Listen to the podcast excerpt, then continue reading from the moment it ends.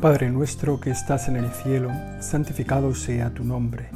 Venga a nosotros tu reino. Hágase tu voluntad en la tierra como en el cielo. Danos hoy nuestro pan de cada día. Perdona nuestras ofensas, como también nosotros perdonamos a los que nos ofenden. No nos dejes caer en la tentación y líbranos del mal.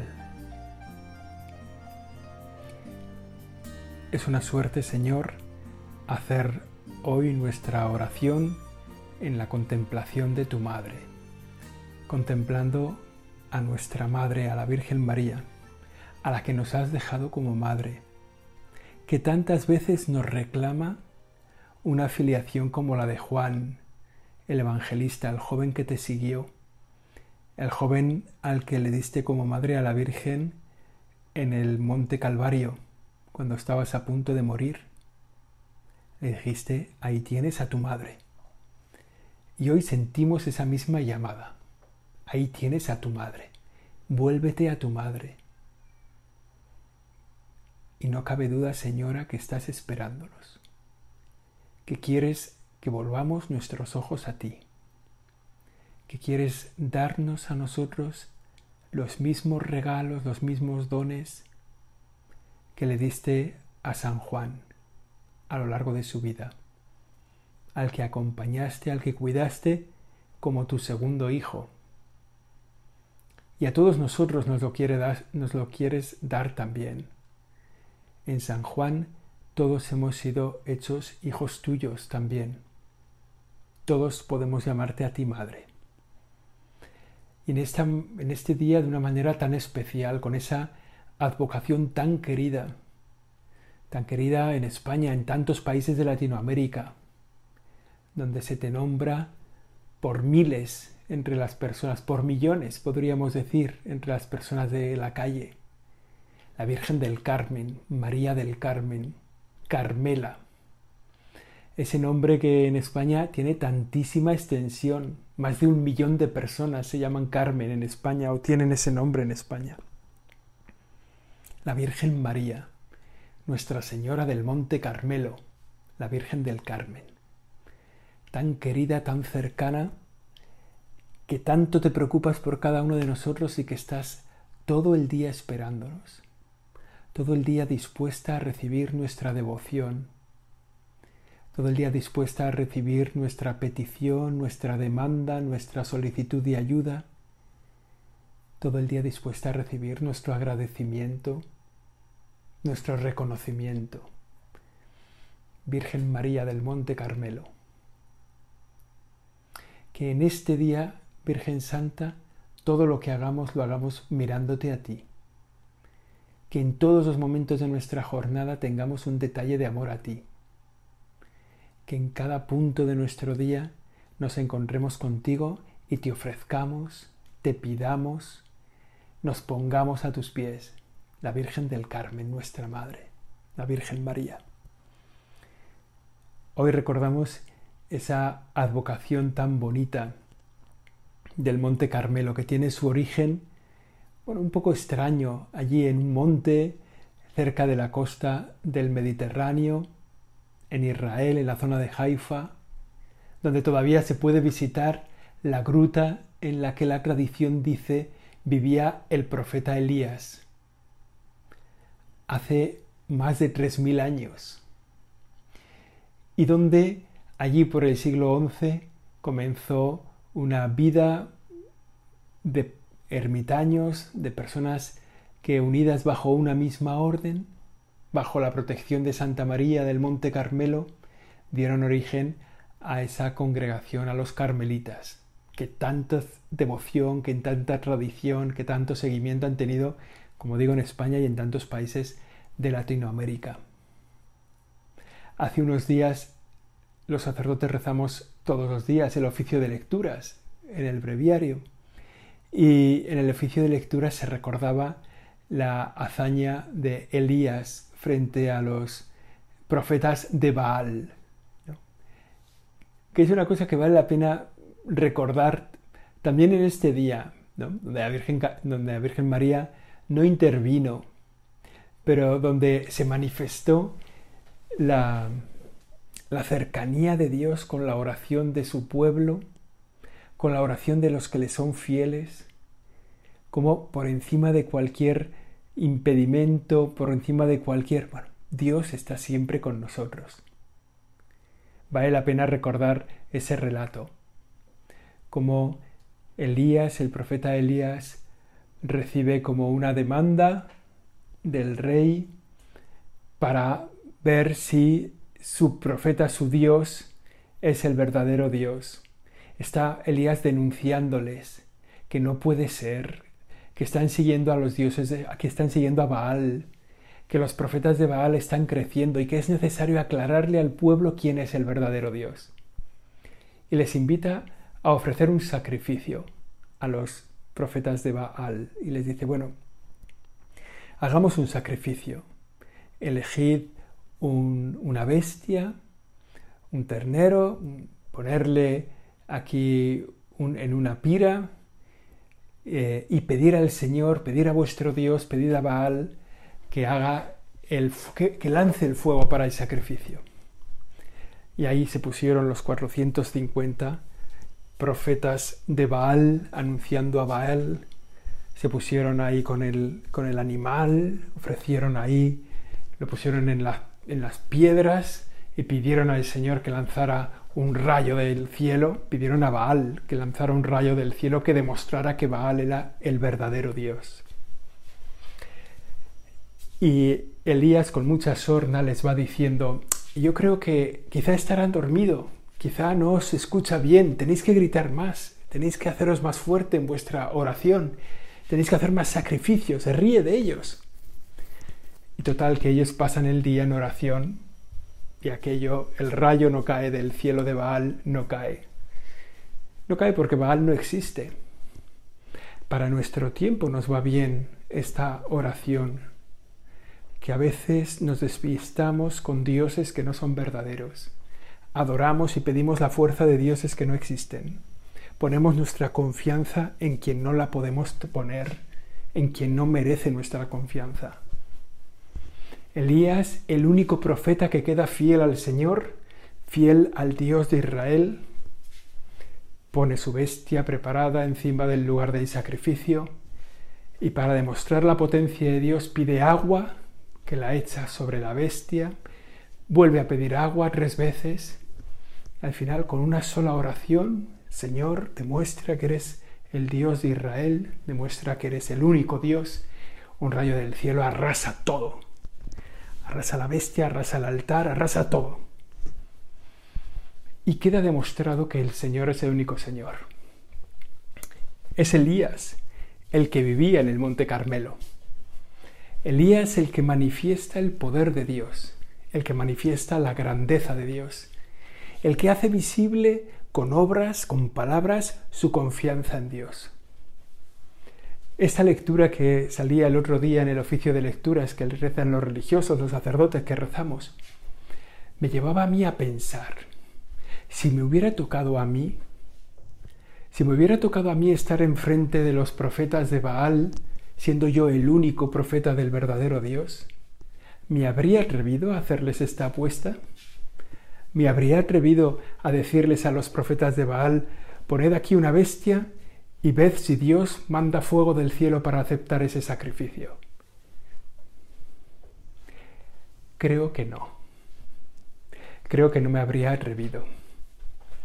Creo que la potencia de la fe de Elías es más grande que la mía me habría dado miedo, habría pensado en el ridículo, habría pensado en no quedar mal, no me habría atrevido a hacer esta apuesta.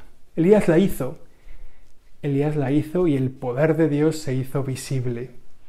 El poder de Dios se manifestó en esa tierra en la que estaba Elías viviendo en el Monte Carmelo, donde quedaba como el único profeta del verdadero Dios.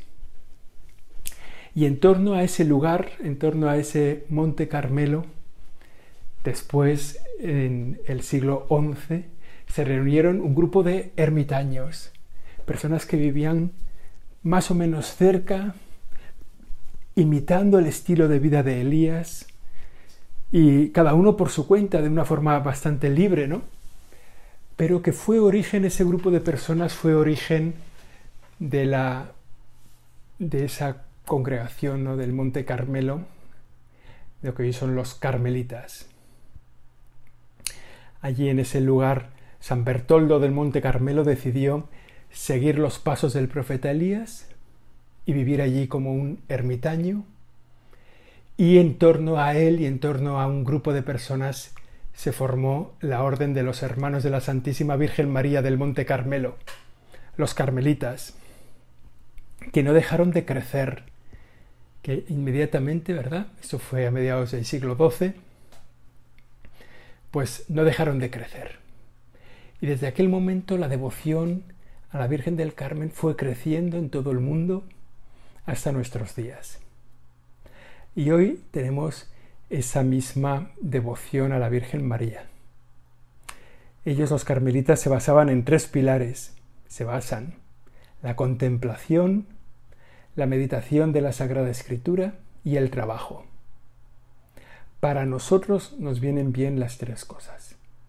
Hoy Virgen María te pedimos que nos ayudes en esto, que nos hagas fuertes en la contemplación de los misterios salvadores, que descubramos en cada momento de nuestra vida la presencia de Dios, la cercanía de tu mano, la oportunidad de alcanzar la santidad, que seamos contemplativos en medio de este mundo en el que vivimos, en el que trabajamos, en el que realizamos la misión de la Iglesia, en el que trabajamos en nuestra familia, con los nuestros, que seamos contemplativos, que meditemos las sagradas escrituras, que tantas veces nos pongamos en la escucha, en la lectura y en la escucha atenta de lo que la sagrada escritura nos quiere decir, y en el trabajo, cada uno el suyo, porque lo decimos muchas veces, el hombre está hecho para trabajar. Con esos tres pilares de la contemplación, la meditación y la meditación de la Sagrada Escritura y el trabajo, se fundó esta comunidad de carmelitas que fueron creciendo, que tuvieron tanta fuerza en nuestro país, ¿no? Sobre todo si recordamos las figuras de Santa Teresa de Jesús, de San Juan de la Cruz. Santa Teresa de Jesús que en el siglo XVI ya hace una reforma de la vida del Carmelo, ¿no? con la necesidad de volver a los orígenes, al espíritu inicial de los fundadores allí en el Monte Carmelo. San Juan de la Cruz, también Santa Teresita de Lisieux, bueno, tantos santos que han ido dando cuenta de la vida y que han sido fieles a lo que se propusieron en los comienzos. Hoy la Virgen del Carmen, nuestra Madre, se, hace presente muchas veces en nuestra vida a través del escapulario. El escapulario que llevamos colgando en nuestro, en nuestro pecho y que hace visible, que recuerda esa vestidura de los carmelitas ese escapulario, esa tela que colgaba por delante y por detrás, colgaba de los hombros, para decir, para hacer visible el compromiso, la entrega que se había hecho a la Virgen María. Y recordando esa promesa que hizo la Virgen María a San Simón Stock, que era el, el superior general allí por mediados del siglo XIII, el superior general de la Orden de los Carmelitas, que le prometió eh, librar del castigo eterno al que llevara el escapulario puesto. Y para nosotros, fijaos, esa tradición que tiene ya casi ocho siglos de historia, nosotros la seguimos viviendo, seguimos llevando el escapulario de la Virgen del Carmen.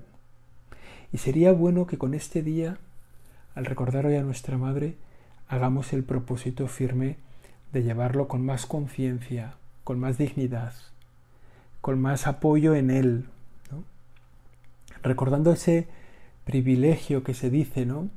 que fue una tradición y que, bueno, de que las personas que llevan el escapulario la Virgen María irá a recogerlos del purgatorio el primer sábado después de su muerte.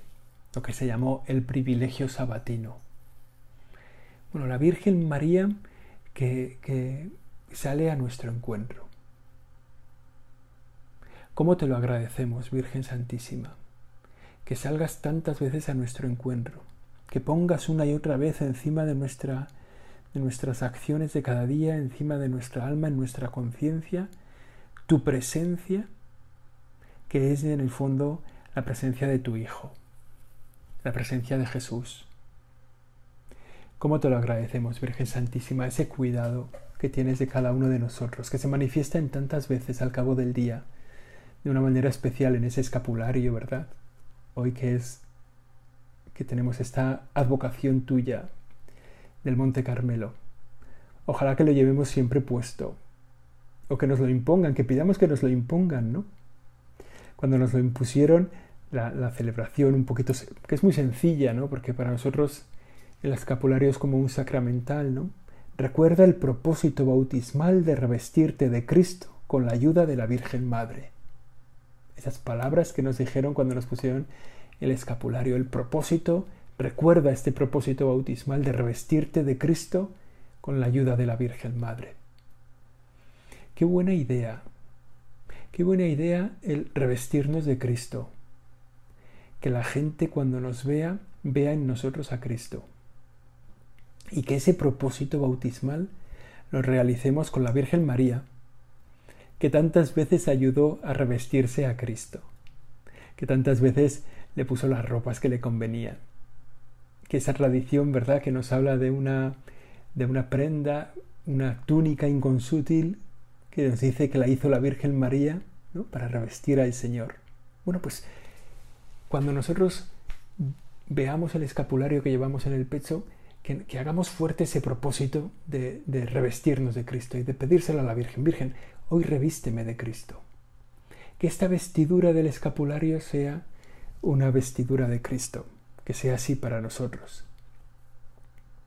La Virgen María en esa advocación que recordamos hoy y que tiene ese origen allí en el Monte Carmelo.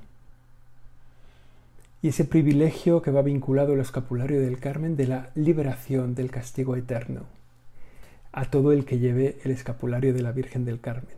Bueno, esa imagen del Sagrado Corazón por un lado y por el otro lado de la Virgen María.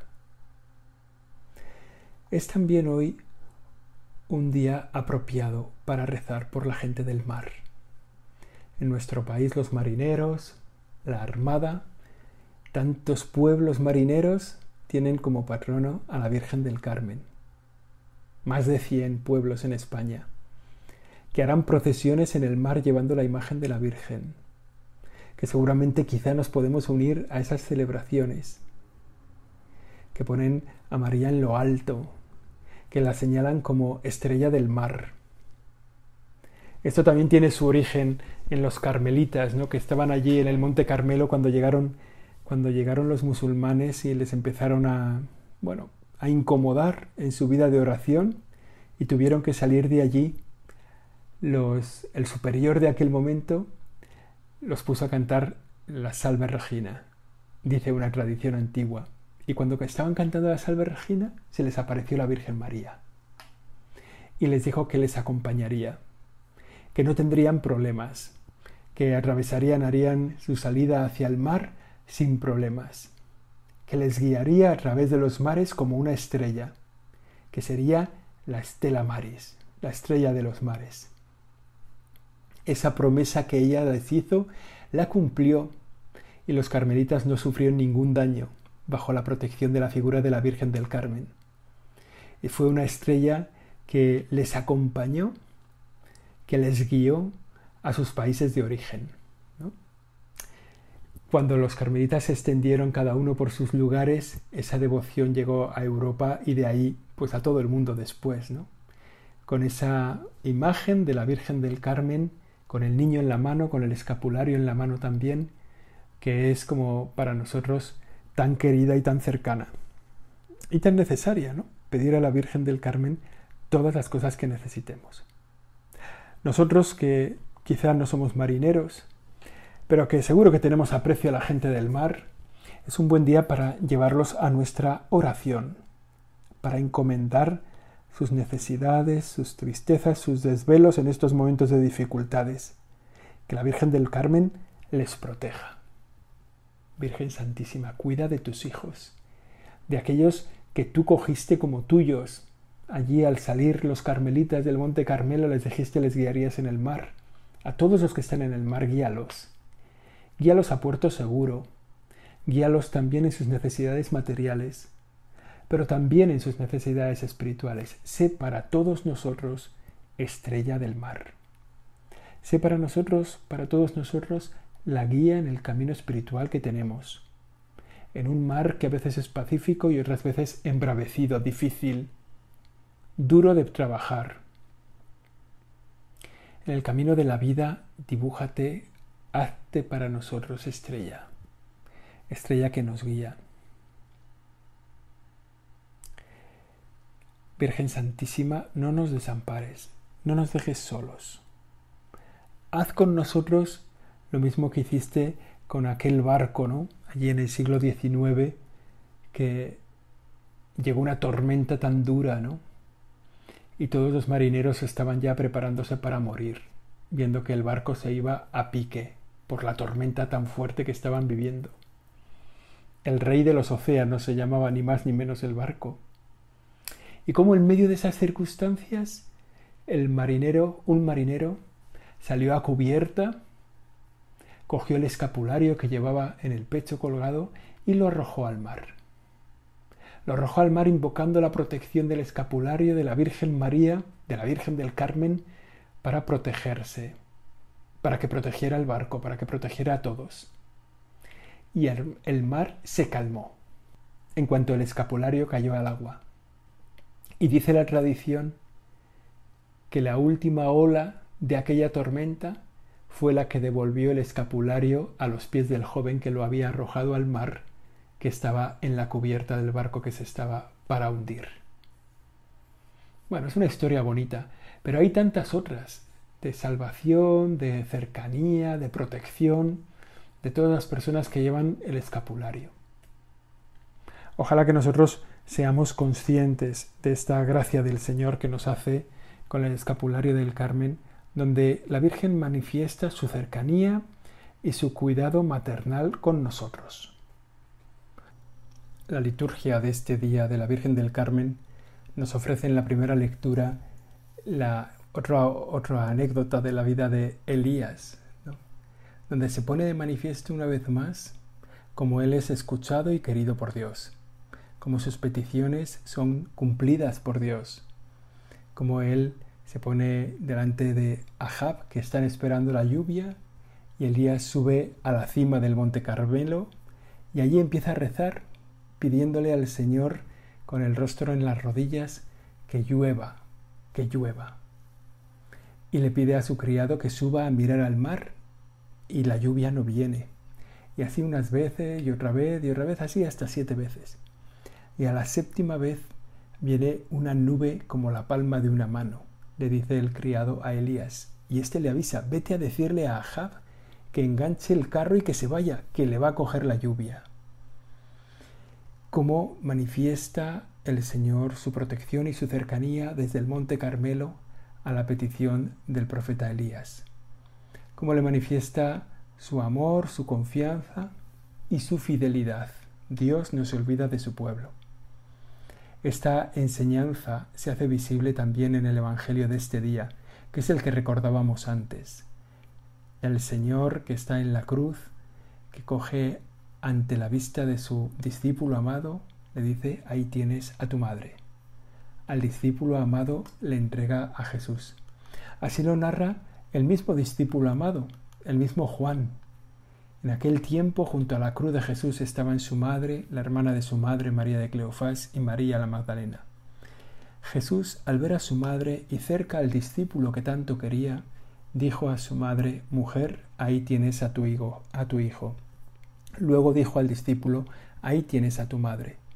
Y desde aquella hora el discípulo la recibió en su casa. Esta palabra del Señor en esta fiesta de la Virgen del Carmen es también palabra de Dios para nosotros. Porque cuando San Juan narra que vio al discípulo que tanto quería, es fácil pensar, es obvio pensar que era el mismo Juan el que estaba ahí junto a su madre. Pero no es descabellado pensar que en Juan el Señor veía a todos nosotros. En Juan el Señor veía a los discípulos a los que él tanto quería. En Juan el Señor te veía a ti y a mí, porque el amor de Dios por cada uno de nosotros es infinito. El discípulo al que tanto quiere el Señor es Juan, así lo manifiesta el Evangelio, pero también cada uno de nosotros. Y todos nosotros podemos escuchar en primera persona esa frase del Señor, ahí tienes a tu madre. Cuando el Señor le dice esto al discípulo, el, el, Señor nos lo está diciendo a cada uno de nosotros, ahí tienes a tu madre. Y las palabras con las que se cierra el Evangelio de este día son palabras para cada uno de nosotros.